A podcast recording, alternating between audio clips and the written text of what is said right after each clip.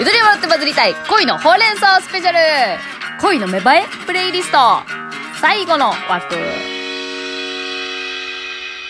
改めまして、ゆとりフリーダです。えー先ほどお聞きいただきましたのは、オーサムシティクラブの君はグランデでした。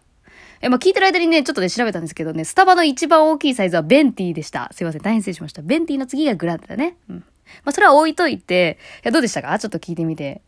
私、あの曲のね、一番好きなフレーズがね、あの、幸せを無駄遣いしようっていうフレーズなの。いや、これこれ、本当に。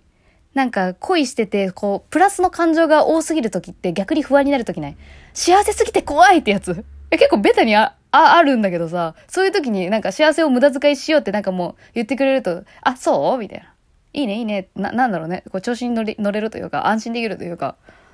でもいいと思う。幸せってなんかね、有限なものって思い込んでるかもしれないけど、実は無限かもしれないからね。それだったら無駄遣いもうバンバンバンバン幸せな気分味わったらいいんじゃないかな。ねいいよね。アダルティーだね、ちょっとね。いいな、そういう恋愛はしてきてないからな、私は割と。羨ましい。えー、ラジオネームしゅんちゃかさんの恋を応援しております。また何かあったらぜひお便りください。えー、というところで、えー、今回最後になりますね。いや、今回の最後のお便りはこちらです。えー読んでいきましょう。いや、ほんとなんかね、恋の、やっぱ、恋の始まりのハテナの部分かな。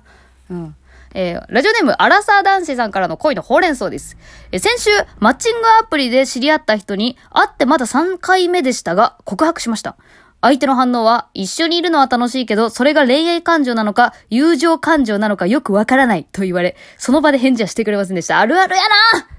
恋か、友達かわからん、みたいなやつね。あるよね。言われる、わかる。言われたことある。ね。友達としてか見れないとかそういうやつね。えー会うのは3回目と言いましたが、実際は LINE も全然返してくれないし、月1くらいしか会えてないしで、正直距離の縮め方がよくわからない中で言ってしまったからかなと反省してしまい、保留という回答に逆にもやっとしてしまいました。彼女は仕事が忙しいとは言っていたので、私も LINE のペースは人それぞれだからと理解はしていますが、会った時に隙間隙間ですごいスマホいじってたから、普通に返してるやんって思ってしまいました。まあ、つら、マジか。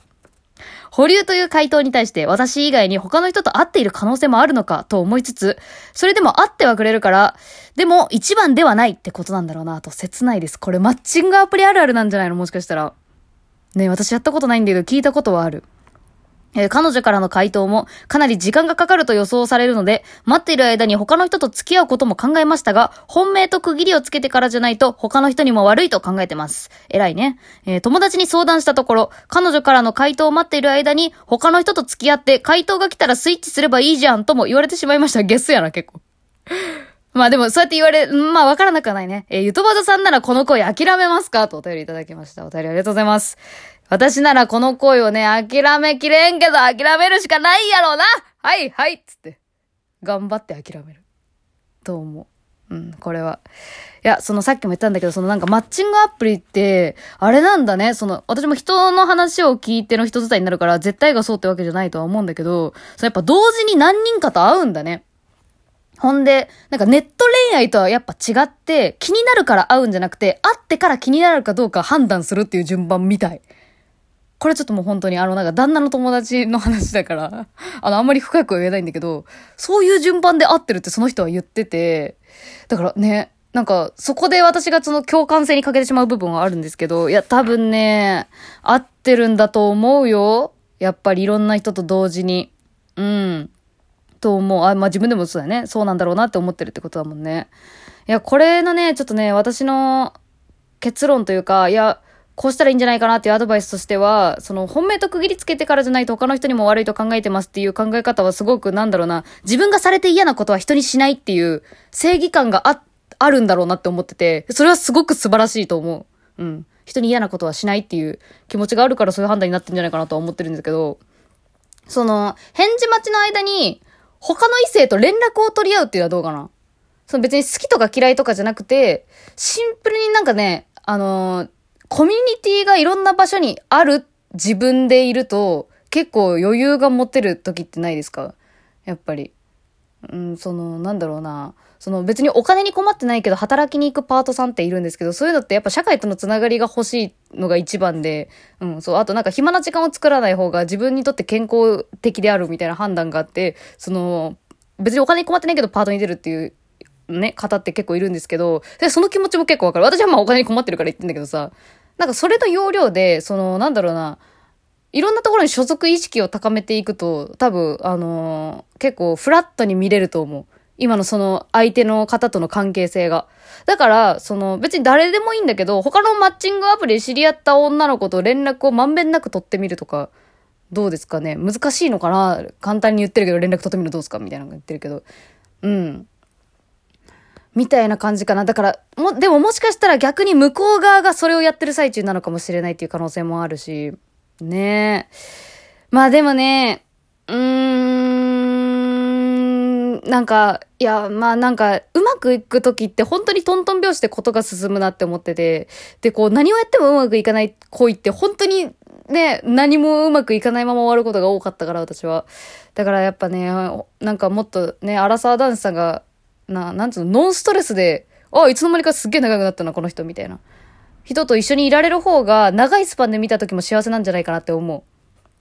う。うん。って思います。いや、どうすか？うん。えー、今回はね、そのアラサーダンスさんに、あの、ご用意させていただいた曲がですね、えー、安倍真央さんのじゃあなぜという曲なんですけど、これ私、高校生の頃にめちゃくちゃ聴いてて。これね、安倍真央さん女性のあのシンガーソングライターの方ですけど、あの、男性目線ね。男性目線の曲なんですよ。男性目線で結構女の子に振り回されてるっていう感じの曲なんだけど、いや、これちょっとね、ほんと男性目線、女性目線関係なく、まさにこの曲の通りの、あの、立場に自分はなったことはないけど、なんか振り回されちゃう気持ちに一度でもなったことある人はすげえわかるってなる曲なのよ。正直落ち込むと思います。私は落ち込みます、この曲聴くと。でも、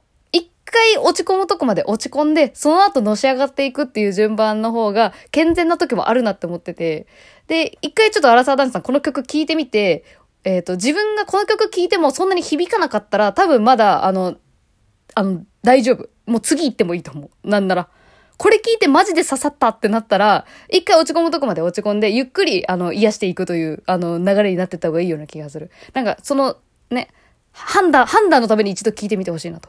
いうような感じで用意させていただきました。え、そしてそのまま続けて聞いていただくのは、今回のプレイリストの総まとめでございます。え、サンボマスターの愛してる愛してほしいという曲です。これはね、まあ、愛っていう言葉が入ってるから恋愛の曲なんだろうなっていう風に見る、見るやり方もあると思うんですけど、私はもうなんか人類愛としてちょっとこの曲は聴いていて、最後にそっちの方に持っていくっていう話にはなるんだけど、あの、お気に入りのフレーズが、愛してる愛してほしい、繰り返せよ永久運動。これも一番最初のもう、あの、ところなんですけど、もう、あのなんつうんでしょうかね。なんか愛ってさ、その、見返りを求めないのが愛っていうのを私は一番よく聞くし、それが、なんかまさに正解だっていうような感じで捉えてはいるんだけど、見返りを求めない愛っていうのが、こう、肌感でわからない。肌。肌感でわからないなって思ってて、しっくりこないというか、その等身大ではない、ちょっと背伸びした自分が言う言葉なのよ。無償の愛、見返りを求めないことだっていうのが、25歳時点の私ではね。そう。で、でもこの曲は、その愛してる愛してほしいを繰り返す永久運動、繰り返す愛を望んでいるのさっていう言葉なの。なんかこの愛の感覚って自分は渡すし、そしてもらいもする。で、これを永久に繰り返していきたいうん、永久運動っていうのが結構しっくりきてて、その、なんて言うんでしょうかね、ちょっとこう、無償の愛っていう超次元的な愛の解釈よりは結構アナログな感じの考えにはなるんだけど、こっちの方が割と私はスッと来てて、なんか肌馴染みのいい感じがしてて、愛に対する解釈なんだけど。